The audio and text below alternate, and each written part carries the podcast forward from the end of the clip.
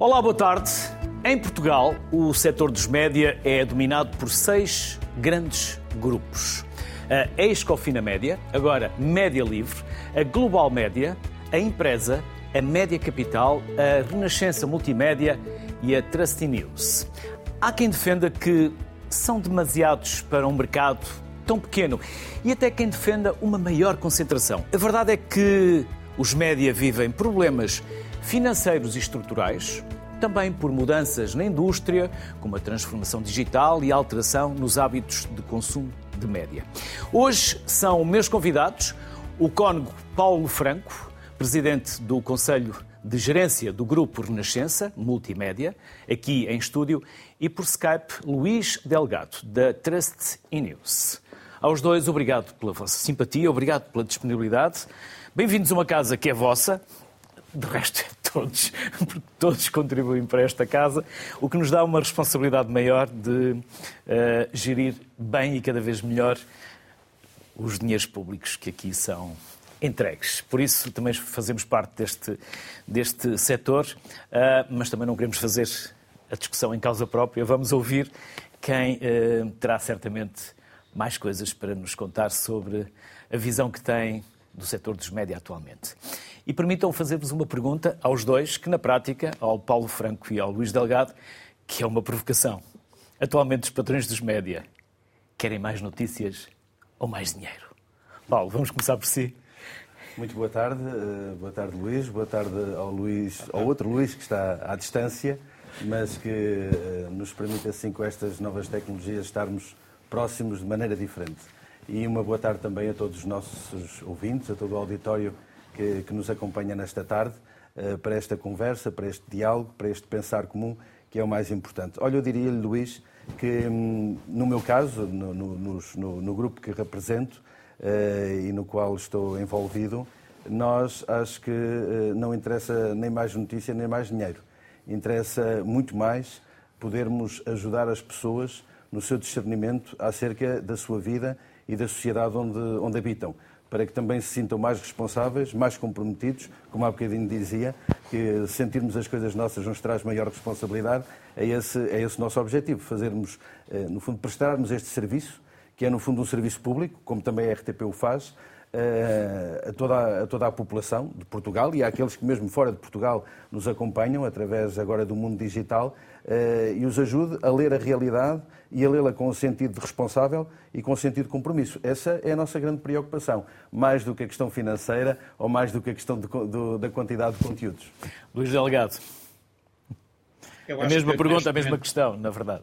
Nem mais. A questão neste momento é, de facto, mais, cada vez mais conteúdos, cada vez mais conteúdos diferenciados, eh, usar todas as, as, eh, plataformas possíveis, multiplataforma, e, e puxar muito pelas marcas. A questão neste momento, e tendo em conta a crise que todos passamos em Portugal, mas passamos na Europa, passamos em todos os países do mundo, a questão neste momento não, se coloca em ganhar dinheiro, a questão coloca-se em como é que é possível, eh, tendo em conta o que acontece, uma, eh, um grupo ou uma empresa de comunicação social conseguir manter-se eh, estável, viável, funcional, para manter a sua independência, a sua isenção e a sua capacidade de informar as pessoas como é o seu direito constitucional.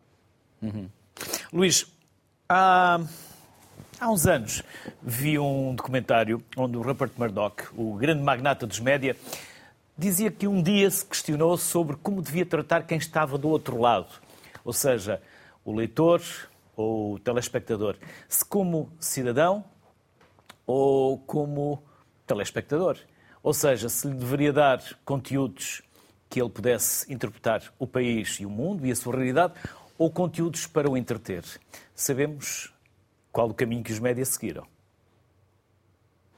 Sim, sabemos, é evidente que nós estamos a falar de, de tipo de mídia completamente diferente.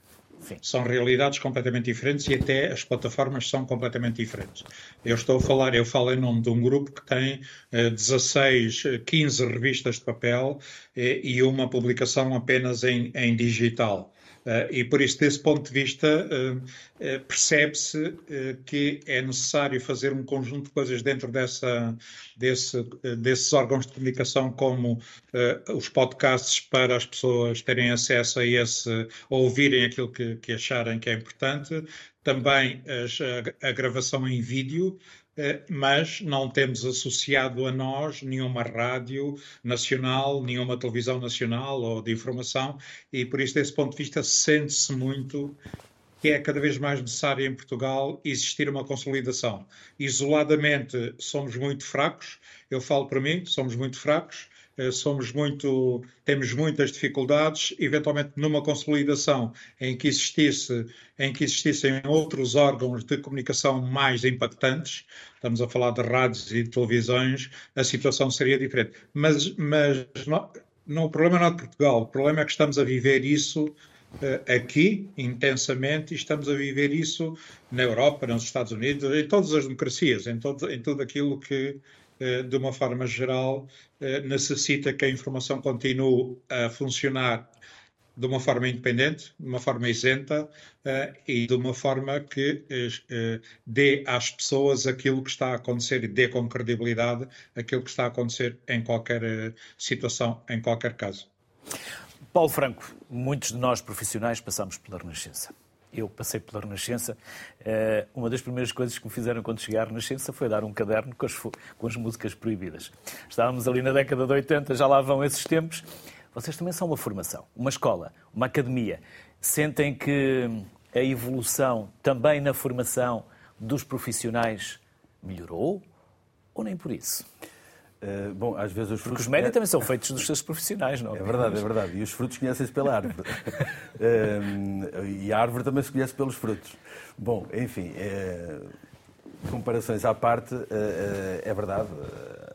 a Rádio Renascença, que é a nossa marca de eleição, mas o, o grupo detém outras marcas, como penso que é de conhecimento de todos, para além da, Mega Hits, da Renascença, né? tem a RFM, a Mega Hits, e depois temos muitos produtos digitais, enfim, rádios digitais são 13, eh, para além, obviamente, dos, dos conteúdos digitais que produzimos.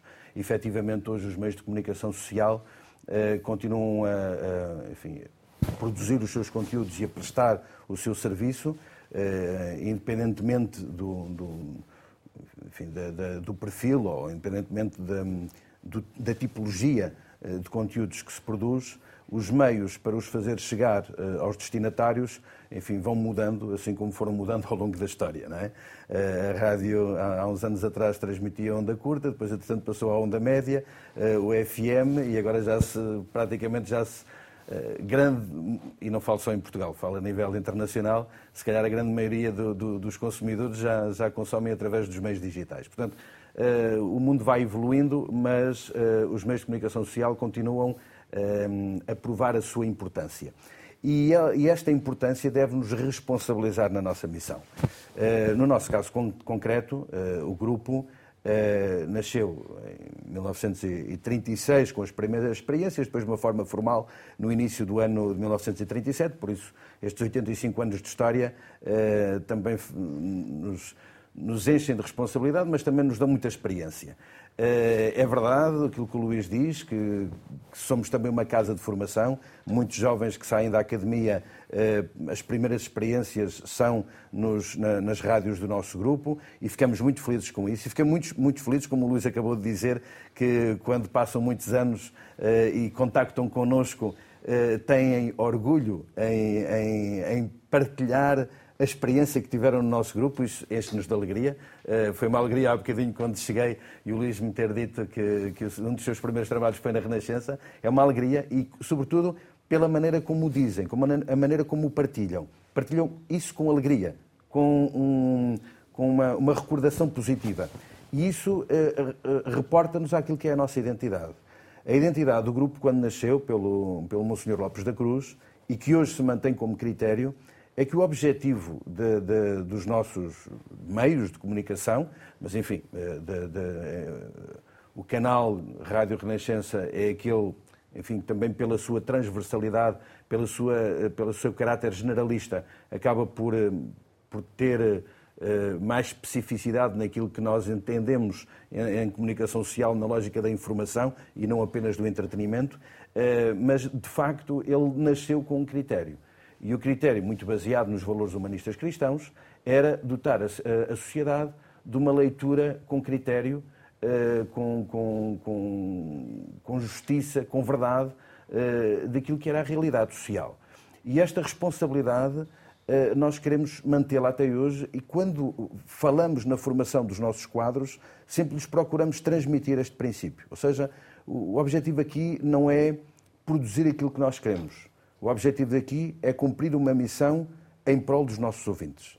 E este, este sentido humanista e sentido de responsabilidade social, penso que é, que é uma boa escola para aqueles, eh, para aqueles jovens que começam a trabalhar connosco e nos responsabiliza na missão que nós temos. Uh, o nosso grupo, enfim, diferente do grupo do, que o Luís Delgado representa, não é um grupo que tem como objetivo principal o lucro. Uh, o objetivo é outro. Uh, obviamente que o lucro permite-nos que nós desenvolvamos a nossa missão e permite-nos, sobretudo, investimento em novos produtos e, e, e também acompanhando aquilo que é a evolução da sociedade, a evolução da tecnologia e a evolução também que os meios de comunicação têm. Eh, mas, mas não há propriamente um, um, um objetivo lucrativo eh, no sentido dos, dos sócios daí retirarem alguns benefícios. E isso permite-nos, naturalmente, também trabalhar e, se calhar, criar condições de trabalho eh, com, com, com critério. Agora, não nos podemos esquecer que desde a pandemia, enfim, todos, todos temos consciência disso e penso que o público nos escuta também, desde a pandemia eh, nós passamos por grandes dificuldades que ainda não foram recuperadas e, naturalmente, há bocadinho o Luís Delgado já citou isso, eh, a expansão do digital e, sobretudo, de, uma informação no digital, às vezes sem critério e sem regulação, acabou por enfraquecer eh, se calhar, os meios de comunicação que procuram eh, verdade e procuram fazer jornalismo com critério e dar informação com, com, com, com, alguma qualidade, em detrimento, às vezes, da notícia fácil e, às vezes, de uma notícia que nem sempre eh, transmite a verdade dos factos. Há pouco falou dos sócios dos médios, os vossos sócios são o Patriarcado e a Conferência Episcopal. Certo? Exato, correto. Correto.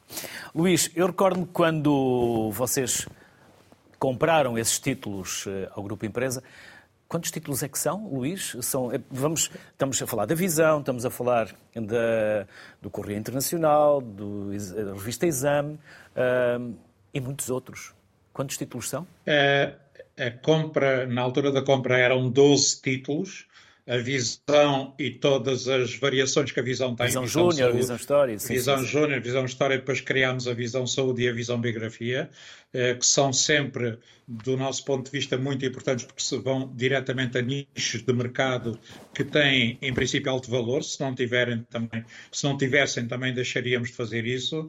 E depois tudo que tem a ver com exame, exame informática, caras, revistas femininas, TV+, eh, são 12. Nós criámos mais três uh, publicações. A prima, a nossa prima, a prima, que é uma publicação completamente independente de qualquer título, é muito virada para os millennials, para as novas gerações millennials, uh, geração Z, todas as gerações novas que querem um produto de elevada qualidade.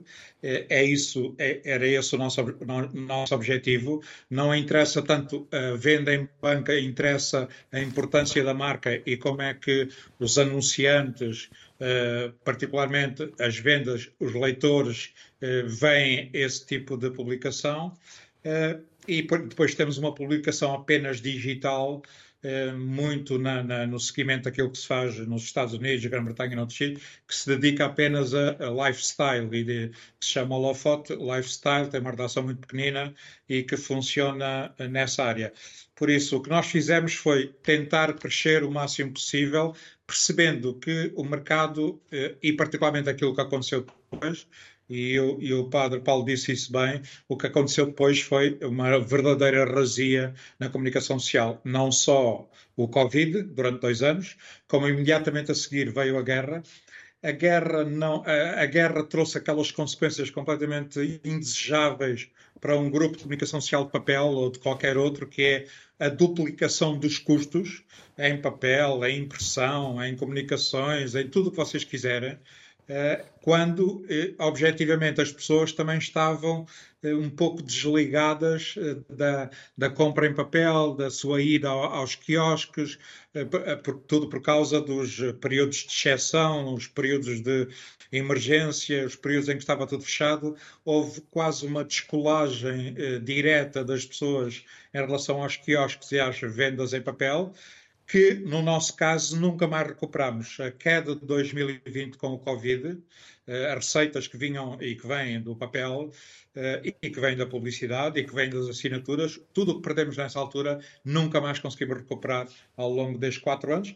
E nós eh, tivemos a guerra da Ucrânia, agora temos o Médio Oriente, agora há a probabilidade de, de se estender essa, esse conflito, de se agravar e estender esse conflito, e por isso, desse ponto de vista, acho que há uma uma situação em que todos temos que olhar eh, para os mídia, a sua, a sua importância e aquilo que distingue as democracias das ditaduras. Luís, já lá vamos também ao papel que o Estado pode ou não deve ter eh, na viabilidade financeira dos grupos de média, ou pelo menos nos órgãos de comunicação social, mas permita-me colocar esta questão. Muitas das vezes nas aulas, nas palestras ou nas formações que dou, há muitas críticas sobre a qualidade do jornalismo. E eu pergunto à plateia quem é que nesse dia comprou um jornal ou se alguém tem uma assinatura digital poucos são os que levantam o braço. Ora, se do outro lado não há quem compre, eh, se não há tiragem, se não há audiência, se não há receita, também não pode haver eh, conteúdos à medida daquilo que as pessoas desses órgãos de comunicação social uh, esperam. Como se faz a sustentabilidade financeira no meio de tudo isto, Luís? Como têm vocês o equilíbrio financeiro e o mercado publicitário cada vez mais curto? Nós, o nosso grupo, o nosso grupo enfrenta grandes dificuldades como enfrenta qualquer outro grupo na mesma área em que nós estamos, papel e digital. Uh, pela razão óbvia de que as plataformas, e particularmente aquilo que são as, as grandes redes sociais, uh, e as pessoas, no sentido geral, uh, conseguem fazer passar a informação que é publicada, que tem um custo, que tem jornalistas, que é credível, que é independente, conseguem torná-la completamente gratuita ao nível de milhões de pessoas. E desse ponto de vista, eh, se isso não é regulado e não for regulado, e nunca será regulado a um ponto extremo, é evidente que a partir daí as questões colocam-se em termos de sobrevivência eh, dos mídias especiais, como mídias de papel. Eh, porque se, tudo, se as pessoas não querem gastar dinheiro com uma assinatura, que apesar de tudo tem um preço ridículo, entendem eh, que eh, os órgãos de comunicação são muito interessantes e muito importantes, mas é preferível ler as notícias desses órgãos, ou as opiniões ou os comentários, de uma forma livre nas redes sociais. Obviamente que coloca uh, esses grupos de comunicação social em todo o lado, não é só Portugal, em todo o lado, numa situação extraordinariamente difícil. Eh, que é depois compensada por outro tipo de medidas eh, que são praticadas noutros países eh, e que não são praticadas em Portugal. Paulo Franco, claro que vocês também têm a preocupação financeira e sustentabilidade do, do grupo, mas de onde vêm as vossas receitas? Só da parte publicitária? A grande maioria, sim. O, o, grande, o grande bolo, de facto, como o Luís acabou de dizer, e como é transversal a toda a comunicação social, é, tirando a RTP, mas que é serviço público, é diferente, mas dos mídias privados são de facto da, da publicidade. Claro que depois uh, nós somos chamados também a reinventar-nos e a encontrarmos, encontrarmos também outras fontes de, de, receita. No nosso grupo nós temos, nós temos outras fontes de receita, outros conteúdos que não conteúdos exclusivamente de rádio, uh, através da nossa produtora, a Gênios e Meios, que é uma empresa do grupo, em que produzimos alguns conteúdos e alguns espetáculos uh, para nós, uh, grupo, e também para terceiros que, que, pedem a nossa colaboração nessa matéria. E temos também procurado produzir outro estilo de conteúdos que não necessariamente conteúdos exclusivamente de rádio, mas conteúdos também na área do digital. Efetivamente, o Luís já tocou isso, o digital hoje permite, permite tudo e permite tudo com critério, permite tudo sem critério, permite, permite tudo com respeito por quem cria e permite tudo com desrespeito por quem cria os conteúdos. Uh, enfim, há muita. Há muita uh, é uma guerra. não queria utilizar esta palavra, mas vou utilizar. É uma luta. É uma guerra. É uma guerra que se passa. no, no, conteúdo digital. E como, e como o Luís frisou, e muito bem, e eu partilho do, do mesmo, da, da, mesma preocupação, das duas uma, ou se regula este, o estado da situação, ou alguém vai morrer. Não há hipótese. É como uma guerra. Ou alguém toma conta disto. Alguns já morreram. Alguns já morreram. Já morreu e outros vão morrer. do Porto já morreu. E outros vão morrer. Janeiro e outros jornais. E outros vão morrer. Portanto, tem que haver regulação. Quer dizer, não, não, não uma, uma empresa com responsabilidade, como é o Grupo Renascença, que se preocupa em criar conteúdos uh, com critério, com qualidade, uh, no que diz respeito à informação, não é por acaso que uh, fomos escolhida a marca do consumidor no que diz respeito à informação rádio. que é uma informação credível, que é uma informação eh, com, com verdade, eh, que não é defendida e que, a, e, que a, e que a legislação no nosso país não defende, a nós e aos outros que o fazem com a mesma preocupação e com o mesmo sentido de responsabilidade que nós fazemos, se não somos defendidos, eh, é uma desgraça. Porque os nossos conteúdos depois, como acontece com os conteúdos da, da, do grupo que o Luís representa, Uh, e como todos nós sabemos, quer dizer, não vale a pena estarmos a mandar areia para os olhos de ninguém, qual de nós que está aqui e as pessoas que nos estão a ouvir não recebem nas suas, nos seus uh, dispositivos móveis diariamente um conteúdo de, de, de, de imprensa, sobretudo imprensa em papel, que depois é, é traduzida em, em, registro PDF e é, e é divulgada de forma, enfim, indiscriminada, por tudo o que é redes sociais. Quer dizer, obviamente que as pessoas, se estão nessa situação, quer dizer, as pessoas não vão, e não, não, eu não posso condenar as pessoas, as pessoas não vão à, ao quiosque comprar o jornal ou não vão assinar uma assinatura digital se têm esses conteúdos de forma gratuita. Nós não podemos eh, condenar as pessoas. Nós temos é que condenar Embora para quem alguns não mais regula, velhos como nós ainda, regula. ainda seja diferente ler o jornal em papel do que estar a correr num Mas tablet. isso a malta habitua Agora, Infelizmente. Quem regula e quem detém a autoridade eh, legislativa tem que olhar de uma vez por todas para isto. A entidade reguladora da comunicação tem que olhar de uma vez por todas para este, para este assunto e, se querem ajudar os meios de comunicação social, têm que criar ferramentas para que isso aconteça.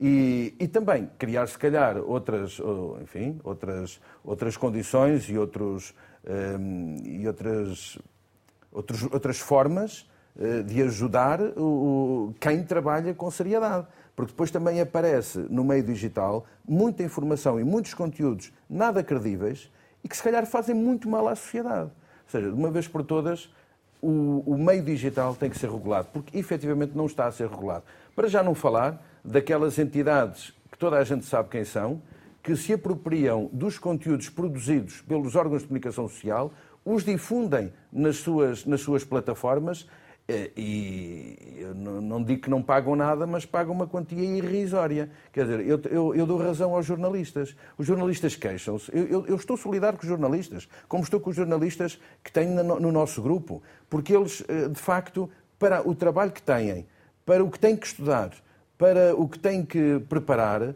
ganham de forma irrisória. Ganham de forma irrisória.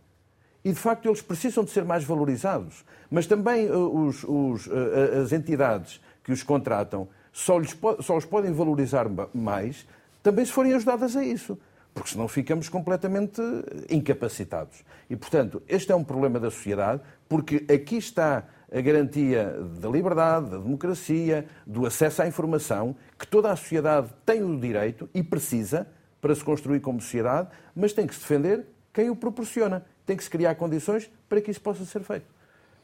Luís, salários, regulação, quer voltar a estes temas? O Luís, tem uma vantagem enorme. O Luís é jornalista.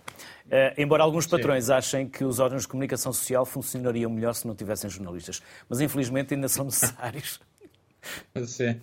Eu, eu vivi, sim, sou jornalista e mantenho, não estou no ativo, mas sou jornalista. Se me perguntarem o que é que sou, sou jornalista.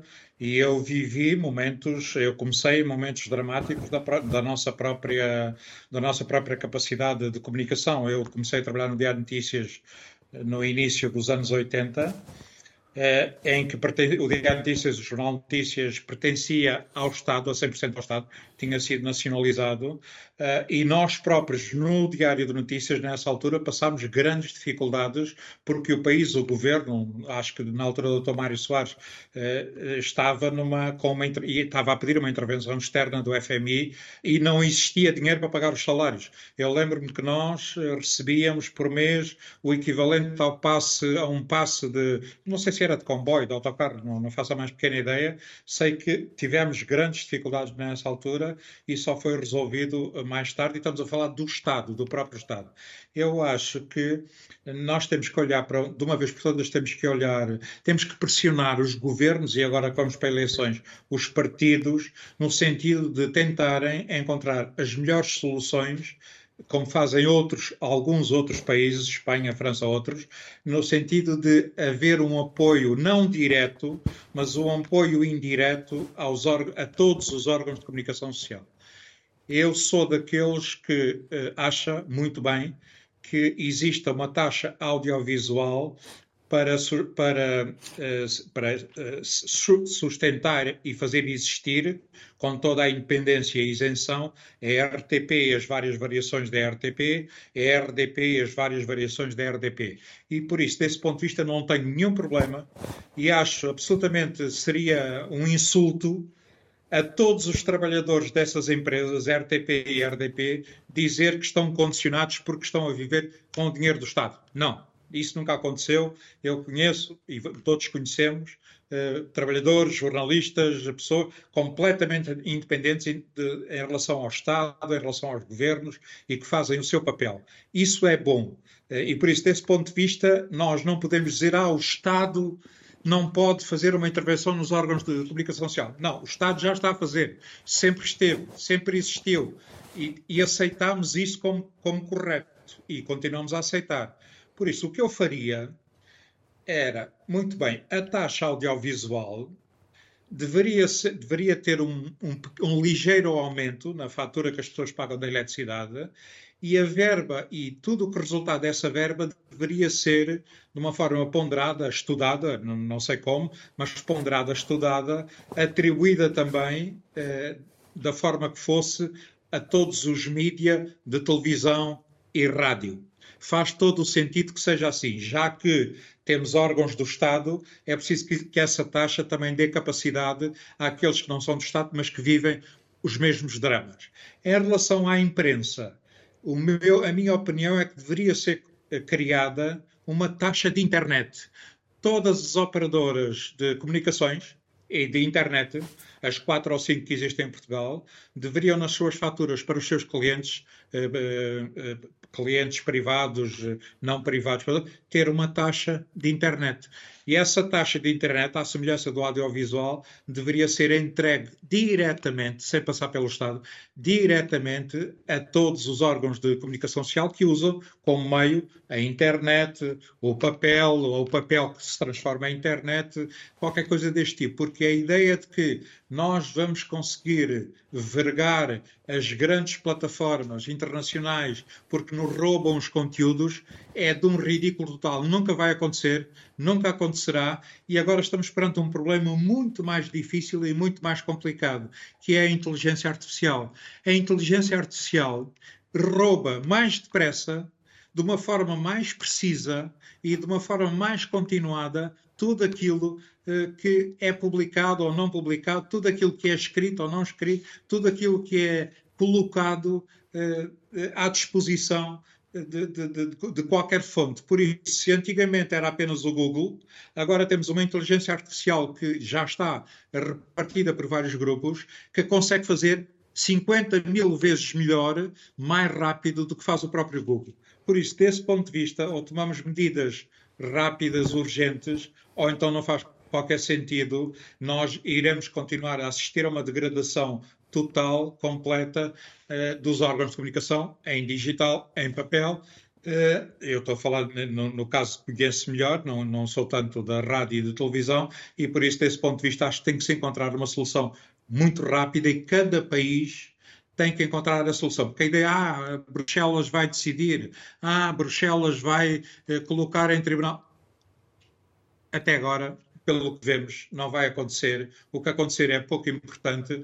Lembrem-se só de um exemplo que é, que é absolutamente fundamental. O New York Times, há muito pouco tempo, duas semanas, três, decidiu processar uh, uma das, uh, uma das grandes marcas de inteligência artificial pelo roubo contínuo eh, sofisticado, muito mais rápido e muito mais abrangente dos seus conteúdos.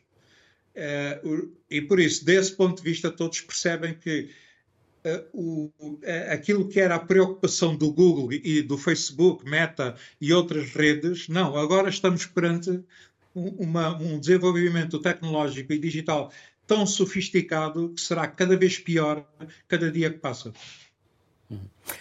Paulo, também concorda com esta visão de como se deve indiretamente financiar os média? Isenções fiscais, hum, por taxa, taxa sobre a internet e outras? Uh, bom, eu, taxas... O Estado deve intervir ou não? Esta é a grande não, discussão. Que Estado, não, que o Estado deve intervir, isso não há dúvidas nenhumas. Uh, portanto... E deve intervir também na sua forma de financiar? Deve Ou só na, na, forma, de regular? Deve intervir na forma de, forma de financiar, mas eu acho que também deve continuar a intervir na forma de regular. Porque eu não estou. Eu, quando falei, não falei apenas na questão dos conteúdos usados uh, por players digitais. Eu falei também uh, da forma como uh, a qualidade da informação que é produzida no digital é garantida porque efetivamente há muita gente a produzir conteúdos, não estou a falar daqueles conteúdos do, que alguém se apropria, estou a falar de conteúdos que são produzidos no digital e que às vezes não são regulados. A, a, título de exemplo, para as pessoas que nos estão a ouvirem perceberem, se, o, se o Luís Delgado quiser colocar uma marca, uma publicação nova no mercado, numa banca, Luís Delgado, corrija-me se, se eu estiver enganado, o Luís Delgado tem que ter aprovação para publicar essa nova revista, ou não? Nem mais, sim. Pronto. Mais. Mas se eu quiser criar uma página de internet com esses mesmos conteúdos, eu não tenho que ter aprovação nenhuma. Claro. E claro. isto é grave. Porque eu, para publicar uma publicação em papel, tenho que garantir que aquela publicação é credível, é justa, é séria, garante todos os, os princípios que são necessários. Para fazer o mesmo, de uma forma digital, não preciso de nada. Quando ainda por cima, o meio digital neste momento é mais rentável que o meio físico. Portanto, isto tem que ser regulado. Não basta criarmos aqui taxas e taxinhas. Há coisas que têm que ser reguladas. Depois há também, obviamente, do ponto de vista financeiro, ajudas uh, ou isenções que têm que ser permitidas aos meios de comunicação social, sobretudo aqueles que procuram dar conteúdos informativos à sociedade e ajudar a construir uma sociedade. Uma sociedade com, com, com espírito crítico, mas com espírito crítico fundado. Porque como é que nós queremos criar responsabilidade e corresponsabilidade no, na nossa, na, na, nos nossos concidadãos para terem também uma visão crítica sobre a sociedade e serem construtores da sociedade, se nós não lhes damos meios e conteúdos que os ajudem a ser pessoas responsáveis e lhes damos, como se costuma dizer, as fake news da vida. Não vamos lá assim. Portanto, tem que haver ajuda e tem que haver regulação. Eu defendo as duas, eh, as duas perspectivas. Agora, se é com uma taxa de internet, se é com uma isenção fiscal, se é com um subsídio, não sei, não sou governante, nem me cabe a mim. Agora, se me perguntarem, se me chamarem à mesa para refletirmos sobre o assunto, estou disponível. Não sou,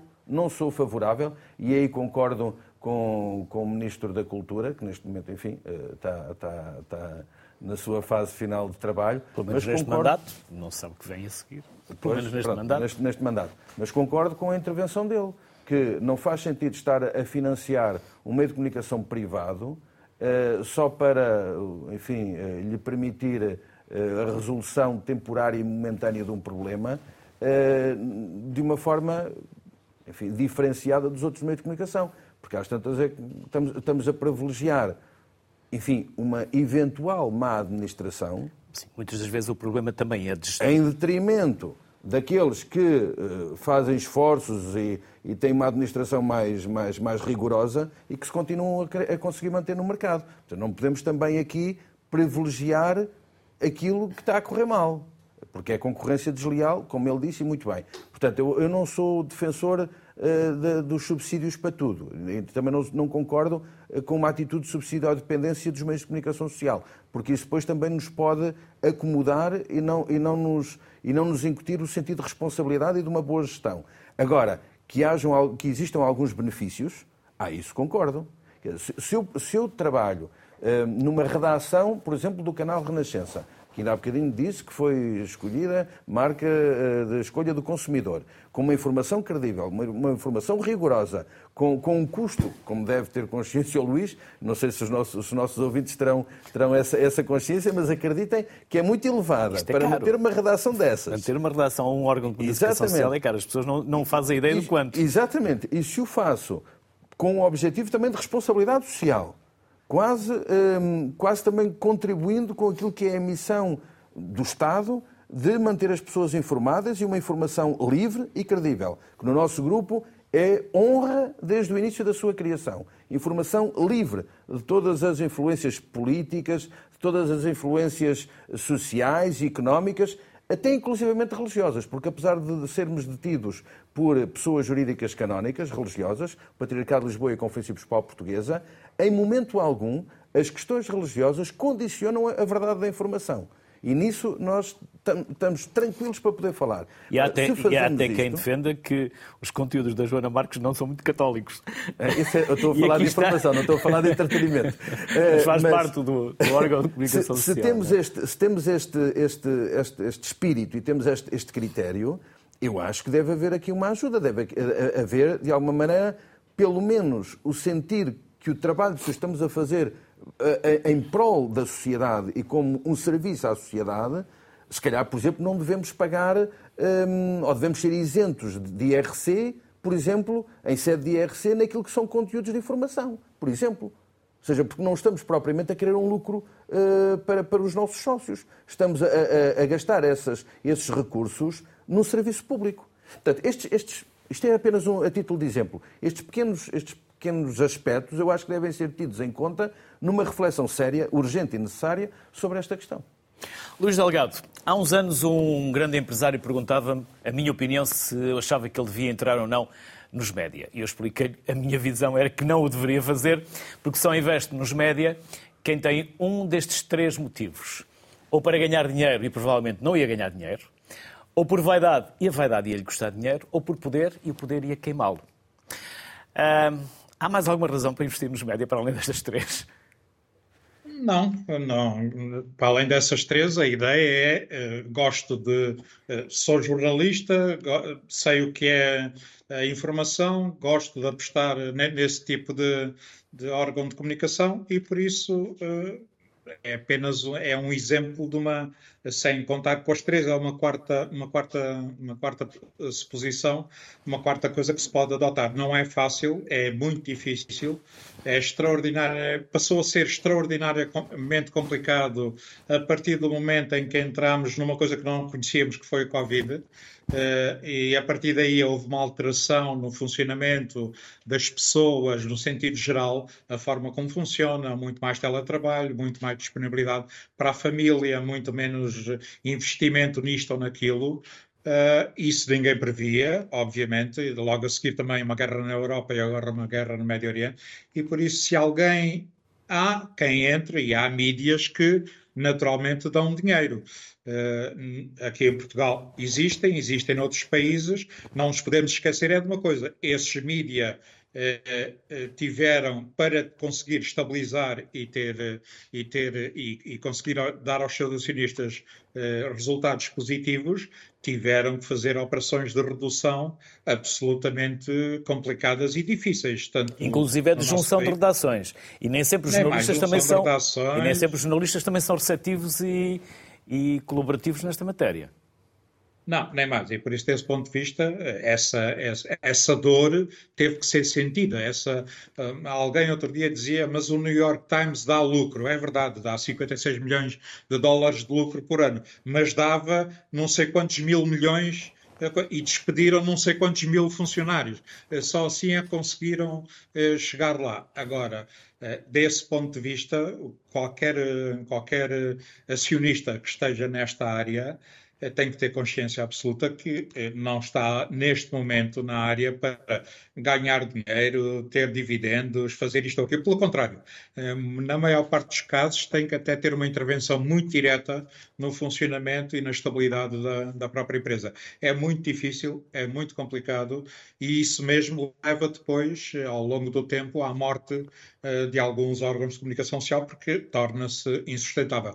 Eu, tal como o, o Paulo dizia, o, o Padre Paulo dizia, eu também não sou defensor de uma intervenção direta do Estado. Pôr dinheiro direto, não, isso eu não quero, isso não faz sentido. O que faz, é, o que faz sentido é o Estado tomar decisões através de medidas que podem ajudar a taxa internet, o porte pago universal, eh, a luz a ser 100% do Estado e oferecer todos os conteúdos aos órgãos de comunicação social, em vez de serem pagos, coisas deste tipo o Estado deve fazer e deve fazer de uma forma transversal, não dirigida a este ou aquele grupo, não, nada disso, transversal. Isso ajudaria muito no funcionamento da, da comunicação social, eh, sabendo nós que a comunicação social é, é de facto, um, dos pilares da democracia e está eh, protegida eh, constitucionalmente. Eh, por isso, independentemente de tudo o resto, para haver eh, soberania e para haver democracia no nosso país, tem que haver uma comunicação social independente, livre, isenta e capaz de funcionar. Luís, e a forma de financiar essa comunicação social, esses órgãos de comunicação sociais, de forma a que eles sejam livres e independentes? Por exemplo, a SONAI, com o público? É um exemplo? Por exemplo, é um exemplo, a SONAI com o público, ou outros órgãos de comunicação social existem em Portugal eh, que têm acionistas muito poderosos e muito fortes e que não se importam que a situação eh, possa, a situação financeira possa ter este ou aquele problema, porque estão sempre disponíveis para manter esses órgãos de comunicação. Isso é muito importante, é preciso louvar essas pessoas, esses grupos, a própria Igreja Católica, está aqui um representante, é preciso louvar a sua capacidade, o seu empenho, a sua forma e a manutenção, mesmo em momentos difíceis, dos seus órgãos de comunicação, porque eh, eles representam aquilo que para nós é absolutamente decisivo e essencial. Se não existissem, nós não vivíamos numa democracia nós vivíamos numa outra coisa qualquer que não era uma democracia. E por isso ninguém está, 50 anos depois, vamos fazer 50 anos agora, depois de uma revolução que nos trouxe a democracia, ninguém está disponível para voltar para trás, muito menos as novas gerações, todas as gerações que vêm atrás de nós e que que têm uma compreensão completamente utilitária e, e, funcional daquilo que é a nossa democracia. Querem ter acesso a tudo, querem ter acesso instantâneo, querem ler tudo e, e ver tudo o que se passa no país e no mundo, de uma forma também global e também eh, imediata, Uh, e por isso essa transformação radical está aos poucos a transformar-nos a nós em, em, em, outros produtos dentro da comunicação social. O que eu acho nesta fase, o que interessa nesta fase, aquilo que é decisivo nesta fase, não são tanto os órgãos de comunicação, são as marcas dos órgãos, dos órgãos de comunicação social. A Rádio Renascença é extraordinariamente credível. É a Rádio Renascença, a Visão, a Exame, o Diário de Notícias, eh, o Público, sei lá, não quero tirar aqui ninguém do baralho, todos, até o Correio da Manhã, todos, essas marcas é que serão decisivas no futuro, seja com pequenos mercados, com grandes mercados. E a única coisa que o Estado tem e deve fazer é copiar o modelo, por exemplo, francês, em que o Estado ajuda de uma forma transversal os órgãos de comunicação social que tem no país e que são muitos e que representam milhares e milhares de, de empregos e postos de trabalho e que garantem a democracia em França. Paulo Franco, quando eu entrei na Renascença, há, já perdi as contas, em 1989, como eu disse, a única coisa que me fizeram foi dar um livro de músicas uh, proibidas, mas nunca qualquer constrangimento editorial. Isto continua a ser assim. Os jornalistas do Grupo Renascença têm total liberdade editorial para noticiar, por exemplo, a pedofilia na igreja? Absolutamente. Nunca houve a tentação de colocar ali um filtro, uma, uma pedrinha na engrenagem? Não, não faria, Tem liberdade faria, total e editorial? Não faria qualquer sentido colocar qualquer pedrinha no, no, no processo, porque isso seria uh, uma, uma mentira contra nós próprios. Porque se nós, uh, no humanismo cristão, defendemos a verdade, a transparência, a justiça, a liberdade, não poderíamos uh, fazer o contrário só por uma questão ilusória de uma defesa pessoal. Isso seria, e repito, ilusória. Porque eu acho que a verdade sempre liberta. Vocês, e, é, mas e dentro da Igreja? Deixe-me acabar de dizer-lhe. Agora, há uma coisa que também procuramos. É que uh, as coisas sejam ditas sem necessariamente delas fazer um juízo de valor. Máxima liberdade com máxima responsabilidade? Exatamente. Porque o problema não é só eu ter a liberdade de dizer tudo. É eu dizê-lo tudo sem manipular essa informação. Como eu costumo dizer, sem utilizar adjetivos e advérbios. Dizer o que tem que dizer. E essa é uma preocupação que nós temos. E depois deixar no, do lado das pessoas o juízo que elas devem fazer acerca da informação que recebem. Porque eu também acredito que Nosso Senhor, como sou padre, acredito que Deus nos criou com sabedoria e com inteligência. E se nos deu inteligência, é para nós fazer, sabermos fazer um juízo com os dados que nos são dados. Agora, quando nós queremos começar a manipular a consciência, a manipular uh, a maneira de pensar do outro e a manipular as decisões que o outro vai ter que tomar, não estamos numa sociedade livre, nem contribuímos por uma democracia e por uma responsabilidade social. E, portanto, a Renascença nisto é implacável e é uma não questão aquilo que esteja fora deste, deste princípio. Mas se o grupo a Renascença pertence ao Patriarcado e à Conferência Episcopal, uhum. é como a RTP, toda a gente se sente patrão Ainda bem. do órgão de comunicação social em causa. E ainda e os outros padres e os outros bispos. Ainda bem que se Não sentem... sentiram também a tentação de interferir editorialmente e de... Não sentiram essa pressão dentro da própria Igreja? Não, não. Hum, eu acho, que, eu acho que todos temos um sentido de responsabilidade e percebemos que uma coisa é eu poder concordar ou discordar da forma como uma notícia é dada. Outra coisa é eu hum, cair na leviandade de achar que posso interferir na linha editorial nem eu, como presidente do grupo, posso interferir na linha editorial. E o Luís sabe isso. Trabalha no grupo de comunicação social. O Luís Delgado também sabe isso muito bem.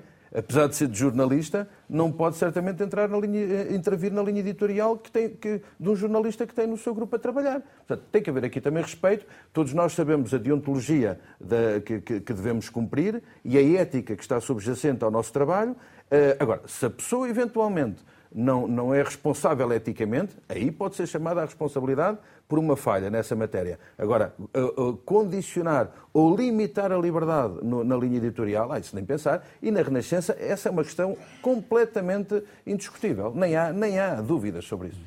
Isto é transversal, Luís Delgado, não só ao seu grupo, mas também aquilo que percepciona dos outros?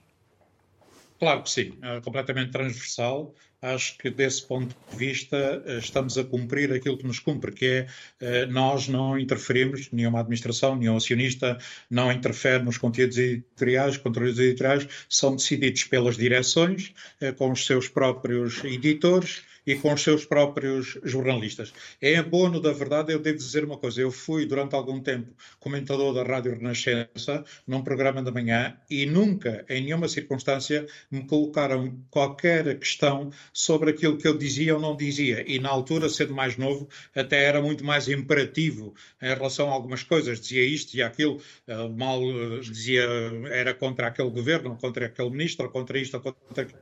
E poderia haver aí alguma coisa que tocasse nunca tocou, nunca aconteceu eh, e por isso eu estou aqui a abonar em boa verdade aquilo que a Renascença sempre manteve, que foi o seu estilo de total informativo, mas de total independência, isenção e credibilidade, tal como os, os órgãos de comunicação do meu grupo. Eu só conheço, eu só conheço as, as primeiras capas e os conteúdos da revista de, quando elas estão na banca.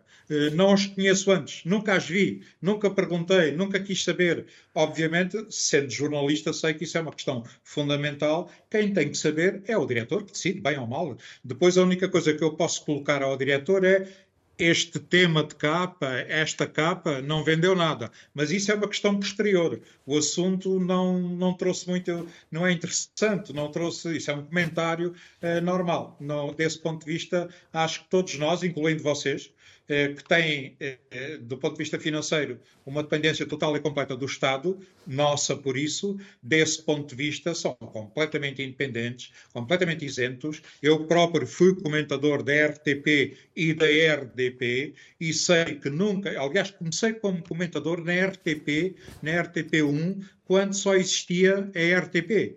Eh, já estou tão velho como isso e por isso, desse ponto de vista, nunca me senti eh, mal, nem colocado de fora, nem alguém a chamar-me a atenção para alguma coisa que tinha dito, exagerado ou não.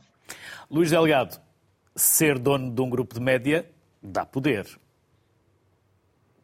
Não, eu, eu, é, é, capaz de dar, mas não. Também dá vaidade, eu, mas dá poder. Não, sim, mas não, nem vaidade, não sei, eventualmente sim, a questão para mim é completamente ao contrário. Sendo jornalista e sendo comentador, eh, atingindo aquela, aquela coisa de comentador desde a RTP, que só existia uma televisão, a RDP, eh, todo, várias rádios ao mesmo tempo, jornais, diário de notícias, e desse ponto de vista eh, não tenho nem mais nem, nem menos. Não, a questão é a questão vem com isso, não existe com isso, mas o poder não é uma coisa fixa. As pessoas são pressionadas, as pessoas... a única questão que se coloca é se a pessoa se deixa pressionar, ou se a pessoa é impressionável, ou se a pessoa de repente até eh, acha que eventualmente eu não vou falar sobre isto. Não tem a ver nem com os órgãos de comunicação, não tem a ver com poder, não tem a ver com nada. É, tem apenas a ver com aquela capacidade de dizer eu sobre isto vou dizer isto. E é isto que eu vou dizer, nada mais do que isso. Agora, se eu tenho poder, não, não tenho nenhum poder. Eh, não tenho nenhuma vaidade, uma vez que estou na. na eu sou jornalista como, como, como o Luís, e como os não sei quantos jornalistas que existem na RTP e no meu grupo, existem 120, creio, jornalistas, eh, e desse ponto de vista, todos nós temos o poder e a influência que deriva da nossa própria profissão. Paulo, e o poder do Grupo Renascença é mais perante o poder político, o poder económico ou perante os seus fiéis?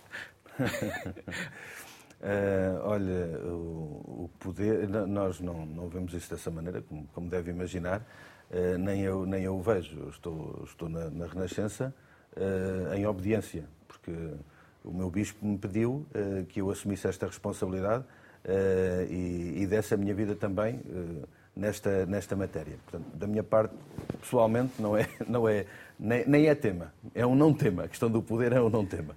Eu vejo a coisa como um serviço e como, e como uma, um trabalho de, de, de, doação da minha própria vida, na, na, minha condição de padre. Porque se não fosse padre não estava neste trabalho, e portanto estou neste trabalho porque sou padre, então, em primeiro lugar, eh, eh, o meu ser padre leva-me a dar a minha vida e dou-a neste serviço em concreto. Um, o, o, grupo, quando nasceu, não nasceu com esse objetivo. Nasceu, uh, o Monsenhor Lopes da Cruz, quando o criou, criou com este sentido de responsabilidade de utilizar uh, os meios à disposição para, o, uh, um, para a missão da evangelização. E a missão da evangelização não é apenas uma missão meramente, desculpe lá o termo, meramente beata, meramente religiosa ou cultual é uma missão que passa muito pela formação humana das pessoas com, com princípios e com critérios. E esse foi o objetivo. Utilizar o meio rádio para esse fim. Portanto, se uh, nós temos poder e esse poder nos permitir formar uma sociedade melhor, uh, com, com a base do Evangelho nesta perspectiva humanista cristã, ótimo, vamos usar esse poder. Uh, se o objetivo é ter um poder à margem disto com outros com, outros, enfim, com outras estratégias. Eh, isso seria um poder completamente perverso, que não se enquadra na nossa, na nossa postura ética nem nos nossos objetivos. Luís, Napoleão dizia que tinha mais medo de um jornal do que de 100 baionetas. Quando os jornais, quando a imprensa, quando os médias estão em perigo, a democracia fica igualmente em perigo. Nenhuma dúvida sobre isso. No quarto poder, há três poderes consagrados. Embora por vezes o quarto poder também dorme no quarto com o poder. Isso para levar-nos-ia para, outras, isso, para outras conversas. Poder sim, político, económico, é, social, desportivo, é por aí fora. Isso, isso existe em todo lado e por isso, desse ponto de vista, depende muito da pessoa, da circunstância, do que pode acontecer naquele momento ou não. Agora, o quarto poder, embora não de uma forma visível, está consignado na Constituição.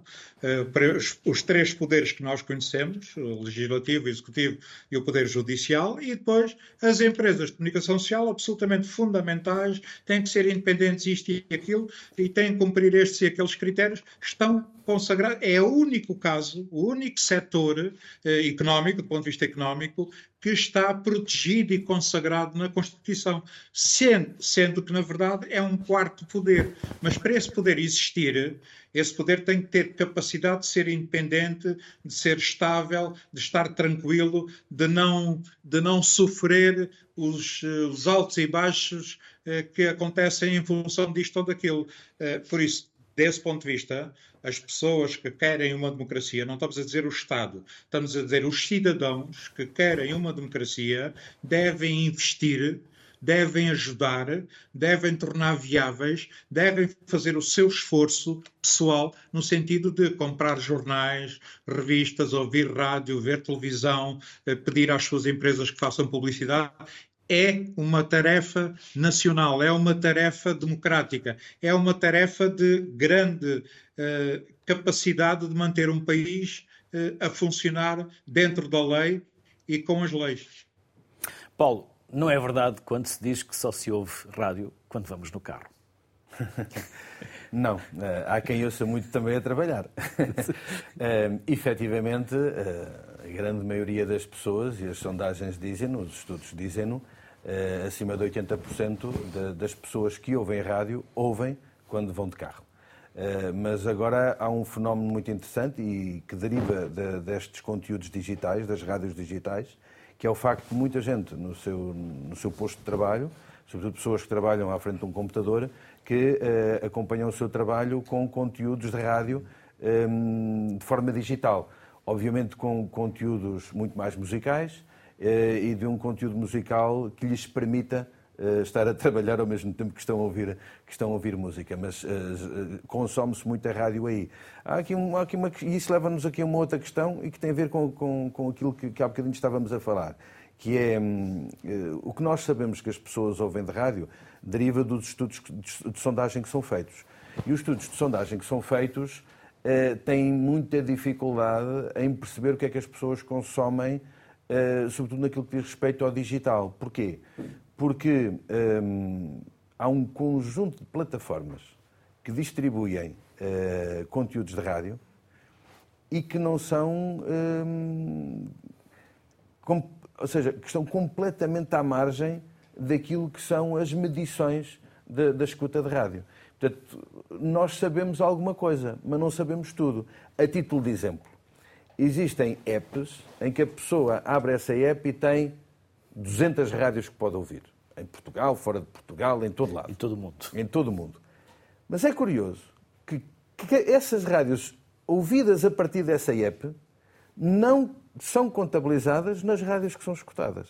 Seja a Rádio Renascença, seja os nossos concorrentes diretos aqui em Portugal, seja a BBC eh, inglesa.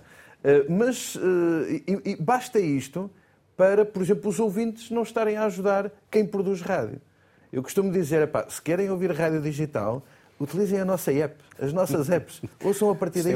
ou dos nossos, rádio, é? Exatamente. Ou dos nossos browsers. Porque basta isso para ser contabilizado ou não ser contabilizado que aquela rádio está a escutar. E isso influi, por exemplo, na, na, na, na contabilização uh, e no valor da publicidade na nossa antena. E isso pode ajudar-nos mais a financiar o nosso trabalho ou menos. Isto é título de exemplo daquilo que há bocadinho o Luís também estava a partilhar. Ou seja, às vezes basta estas pequenas coisas para as pessoas nos ajudarem. Ajudarem a quem está deste lado a criar conteúdos por causa das pessoas, por causa do nosso auditório. Só precisamos é que naquilo que está ao seu alcance nos ajudem também. Luís, qual é o tráfego no vosso digital? É, é, um tráfego é importante. O nosso digital, por isso, há uma reprodução das 16 publicações que estão reproduzidas digitalmente. É, é um tráfego muito importante, milhões, não sei, não sei os números de cor, nem de longe nem de perto, mas uma coisa eu quero dizer, até porque eu acho que, de, de, do ponto de vista de internet, eh, tenho a sorte de ter feito uma coisa em Portugal eh, em 1999, quando ninguém sabia, ninguém tinha a ideia de que é que seria o digital, o que é que viria a ser, eh, como é que iria funcionar, que foi o Diário Digital. eh, tinha estado nos Estados Unidos enviado pelo Diário de Notícias para cobrir as eleições e quando cheguei, essa eh, ideia, percebi o, o, que estava a acontecer lá, essa ideia foi lançada. A questão do digital é, é, é tão simples como isso e, e nós temos receitas do digital. O problema é que o digital, em termos de receitas totais, está sempre a crescer, todos os anos cresce em Portugal e em todo o mundo. O problema disso é que é dividido por trilhões de sites, trilhões de uh, disto, daquilo, 80% vai logo para grandes redes sociais e quando nós vemos no final do mês, com 16 publicações, o valor do, do, do, do digital que vai para a empresa é completamente ridículo. Eu digo isto, eu não vou dizer o número, vou dizer é completamente ridículo. Porquê? Porque está distribuído por esses trilhões de ou sites ou, ou, redes sociais ou isto ou aquilo. Nós sabemos que 80% da publicidade digital em Portugal vai para as grandes redes sociais. Por isso eh, é bom, sim, é interessante, tem milhões e milhões de receita, mas eh, está tão dividida que não, não faz a diferença. Por isso é que nenhum órgão de comunicação social verdadeiro, só digital, consegue aguentar sozinho apenas com as receitas do digital, nem aqui, nem no mundo. Luís Delgado, Paulo Franco, um enorme obrigado pela Muito vossa obrigado. simpatia, pela vossa disponibilidade. Foi um gosto receber-vos. As maiores felicidades para vocês, para os vossos grupos, para quem neles trabalha. Eu vou continuar a ouvir-vos e a ler-vos. Bem-ajam. Obrigado e as melhores felicidades. Amanhã estaremos de regresso para falar sobre a regulação dos média. Promete. Até amanhã.